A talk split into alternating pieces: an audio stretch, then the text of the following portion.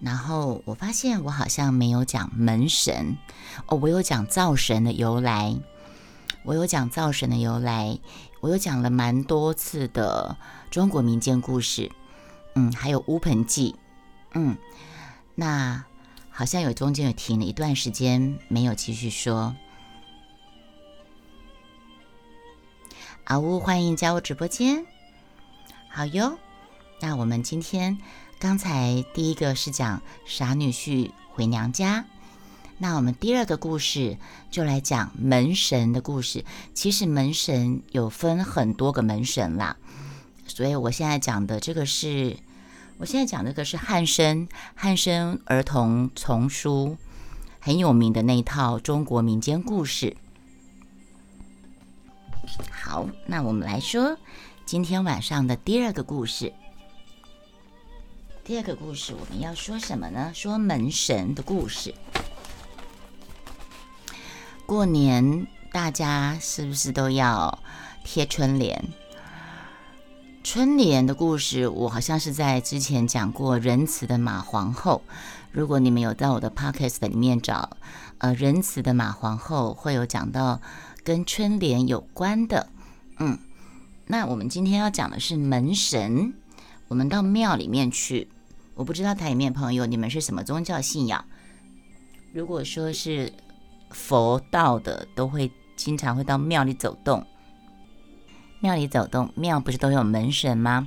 那在比较勾扎衣锦，我们在贴春联的时候，有些人比较讲究的，也会在家里面的门上面贴门神，对不对？那门神怎么来的呢？我们现在讲的是汉生出版社的门神的故事，嗯，就讲给大家听喽。新年这天，你有没有注意到很多人家大门上都贴有两个威武的门神呢？今天我们就来说一说门神的故事喽。在一千两百多年前，在唐朝的长安城。是世界上最美丽的城市之一，人们的生活也十分的快乐安定。照理说呢，当时住在长安城的皇帝就是唐太宗。唐太宗是谁啊？李世民。唐太宗李世民应该是无忧无虑才对。可是有一天晚上，唐太宗在皇宫里，他却做了一个奇怪、令他烦恼的梦。做了一个噩梦啊！他梦见什么呢？他梦见华丽的宫墙像烟一样的散开，走进来一个相貌古怪、穿着白衣服的人。这个进来的古怪穿着白衣服的人一见到唐太宗，就跪了下来。唐太宗问他：“你是谁？为什么要跪在我面前呢？”白衣人就说：“我不是普通人，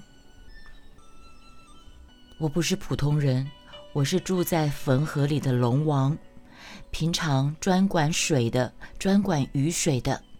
我今天来是希望国君可以救我一命。”唐太宗就说：“这究竟是怎么一回事啊？你快告诉我，只要我能做得到，我一定救你。”这个白衣人就很忧愁地说：“哎呀，这都怪我，我无意中违反了玉皇大帝的规定，我犯了死罪。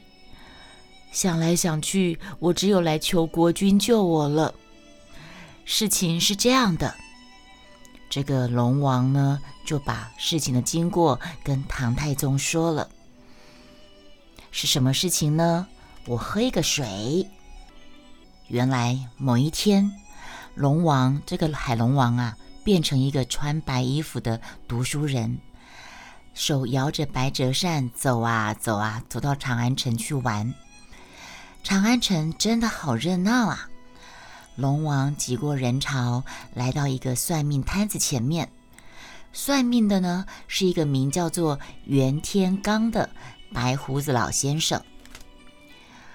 这个袁天罡老先生呢，他向围观的人说：“我神通广大，一切会发生的事情，我都可以预先知道。这个龙王扮成的书生听了，心里想：这个老头说话可真狂妄呢！天底下哪里会有算命这么准的人呢？好，让我来问他一个问题吧。这个龙王就问他：“哎，老头子啊，那我问你一下，我问问你啊，下一次长安城什么时候会下雨啊？会下多少雨？如果你猜不中的话，我可是要砸你的算命摊子呢。”这个算命先生袁天罡摸摸胡子，深深的看了龙王一眼，然后呢，这个算命袁天罡就闭上眼睛，嘴里喃喃念了一通，睁开眼睛说：“明天，明天午时，长安城必定下雨三寸三分。”好，这个龙王听了，心里暗笑。他心里想：“哼，我龙王是干啥的？你知道吗？我龙王就是专门管下雨的。我什么时候要下雨，我要下多少雨，这个老头子哪猜得中呢？我就等着来砸你的算命摊子吧。”好，就这样子。沉默的摇滚，欢迎加入直播间。谁晓得龙王才一回到汾河的龙王宫里面呢，就接到天上玉皇大帝的圣旨。圣旨写什么呢？圣旨上面清清楚楚、明明白白的写着：明天午时在长安城降雨三寸三分。锵！这龙王看了吓了一跳。哎呀！没有想到，这位袁天罡算命算的可真准呐！可是人就会有这种，不管是人或神嘛，都会有一一股子脾气。他心里想，越想越不服气，所以呢，他故意把下雨的时间延后一个时辰，又把雨量给加大一点点。等到雨停了以后呢，他就兴冲冲的又跑去找袁天罡，准备要砸他的算命摊子。这个龙王正准备要动手，袁天罡就先说话了，说什么呢？我再喝一个水呀。袁天罡就先说话了：“我早就看出你是龙王了，你先别急着砸我的摊子。”你先救救自己要紧吧！啊哈哈哈！因为你没有遵从玉皇大帝的圣旨，延后了时辰，又加大了雨量。你知道你造成了水灾了吗？你知不知道你这样做淹死了一些百姓？玉皇大帝大为生气，明天午时三刻就要派当今皇上的大臣魏征。来杀你了！现在唯一的方法可以救你的方法，只有去请皇上帮忙啦。这下子龙王知道算命先生说的都是真的，所以他匆匆忙忙的赶到唐太宗的宫殿里，求唐太宗救命啊！龙王说了他违反天条的经过之后呢，露出哀求的神色，对唐太宗说：“明天午时三刻，就是玉皇大帝要招魏征杀我的时间了。无论如何，在那段时间里，国君一定要把魏征留在身边，不可以离开一步啊！”唐太宗说：“魏征是我的臣下，也是我最好的朋友。”你的要求我一定可以办到，你放心去吧，放心做你去吧。第二天，唐太宗醒来，就把龙王托付他的事情，一大早就把魏征找来。那魏征平常说话很直爽，我们大家都知道，在中国的历史里面，魏征是都会说劝谏君王的征。说真言的真诚是不是？那个字念真还是念正啊？一个言字旁，在一个真。就算是皇帝犯了错，他也会责备皇帝的人。人人都会夸魏征是天下最正直的好官。魏征向唐太宗行了礼，就问一下：不知国君召我来有何要事？快乐天使欢迎加入直播间。唐太宗不好意思说梦到龙王的事情，怕魏征不相信，唐太宗就编了一个理由说：“呃，我找你来是跟你谈国事啊，国家大事啊。”国家大事谈完了，魏征要走，唐太宗又找理由留他。呃，你看这个花园里面最名贵的绿牡丹开了，你陪我赏花吧。逛完花园，唐太宗跟魏征一起吃过午饭。吃过午饭，魏征又要告辞。唐太宗想到午时三刻就要到了，心里着急起来。他想到自己答应那个龙王，一定要把魏征留超过午时三刻，不然犯了错的龙王就会被玉皇大帝派来的魏征给砍头谢罪了。所以呢？唐太宗就说：“呃，我今天很想下棋，你留下来陪我下棋吧。”于是魏征又留下来陪皇帝下棋。可是他逛了一早的花园，实在有点累。下着下着，魏征手里拿着棋子，竟然迷迷糊糊的打起瞌睡来了。哇哦！唐太宗心里想：“好吧。”就让魏征睡一会儿也好，这样子他就不会离开我一步了呀。好，魏征就睡着了。魏征就在唐太宗的眼皮子底下拿着旗子就睡着，打个盹儿。唐太宗也放心，他认为自己有尽到有履行对。龙王的承诺，把魏征留在身边，不要让他奉玉皇大帝的命令，午时三刻去砍了龙王的头。因为龙王去听了一个算命仙，说明天什么时候会下多少雨，所以龙王很不爽，他就故意把下雨的时间延后，又把下雨的雨量给增加，结果造成水灾。所以玉皇大帝很生气，派魏征。午时三刻来斩来取这个龙王的人头，所以龙王就跑到唐太宗的梦里面去求他帮忙，所以唐太宗才会一早把魏征找来，先谈国事，再逛花园看看绿牡丹。看完绿牡绿牡丹之后呢，再来下个棋。结果下着下着，魏征就睡着了。唐太宗想说：“好吧，你就睡吧，你就好好的睡吧。”结果过了五时三刻，魏征突然醒了过来，大声地说：“哎呀，累死我了！”唐太宗又问他说：“你睡了一觉，怎么还叫累呢？”魏征回答说：“我做了一个梦啊，我梦到玉皇大帝派人来找我到天庭去，给了我一把宝剑，叫我要杀龙的大刑。”我看见一只片身都是金鳞的大龙被捆绑在很粗的铜柱上，我遵从玉皇大帝的命令，就用力的挥宝剑，把龙头给砍了下来。哇，那个龙头比牛头还要大，好怕人呐！唐太宗听了之后大惊失色，没想到魏征睡着了，他的魂魄还是被招到玉皇大帝那边去。执行了砍龙王的命令啊！没想到龙王还是被杀了。玉皇大帝心里觉得非常对不起龙王啊，怎么办呢？让我喝个水再看吧。所以呢，唐太宗感觉非常的遗憾，感觉自己好像没有遵守诺言。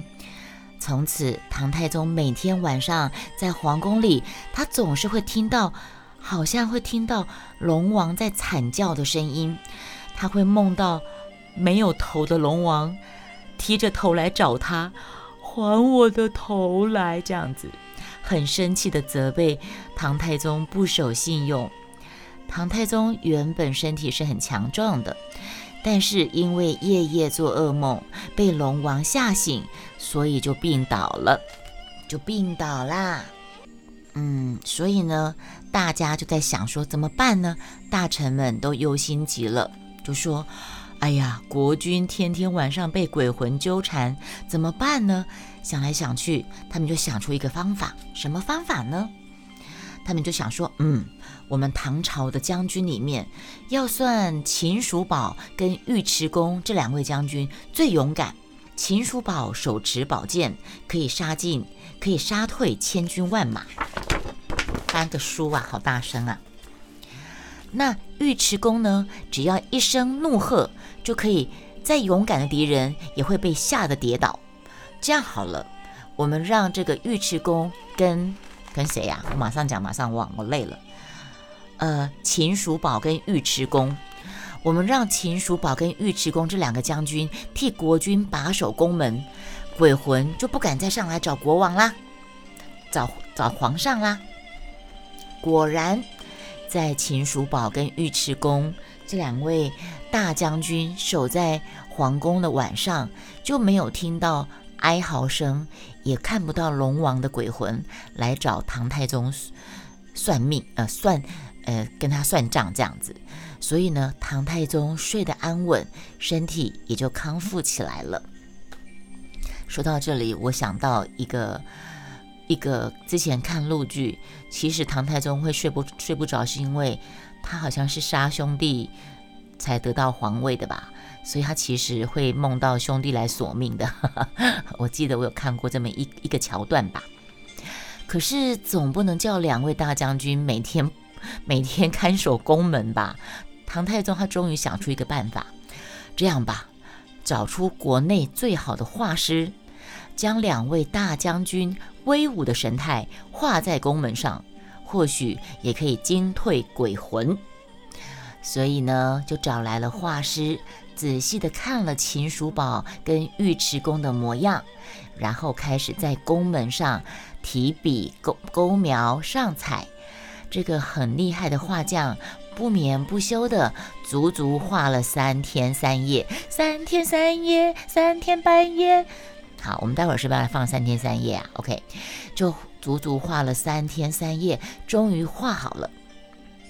玄武门事件，对呀，唐太宗其实是玄武门事件杀了兄弟窜上皇位的嘛，所以他会梦到有鬼魂索命，所以他睡不好。嗯，但是我们的民间传故事就由此一说，就说了龙王被杀的事情。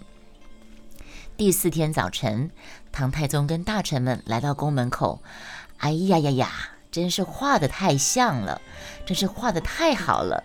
就好像两位将军活生生的站在门口是一样的呀。好，只看到朱红色的门板上面，秦叔宝将军身披虎面铠甲，双手持着一把长长的剑，腰边还配着剑跟弓箭。那尉迟恭呢，穿了狮面铠甲。手上拿的不是剑，而是鞭子的鞭。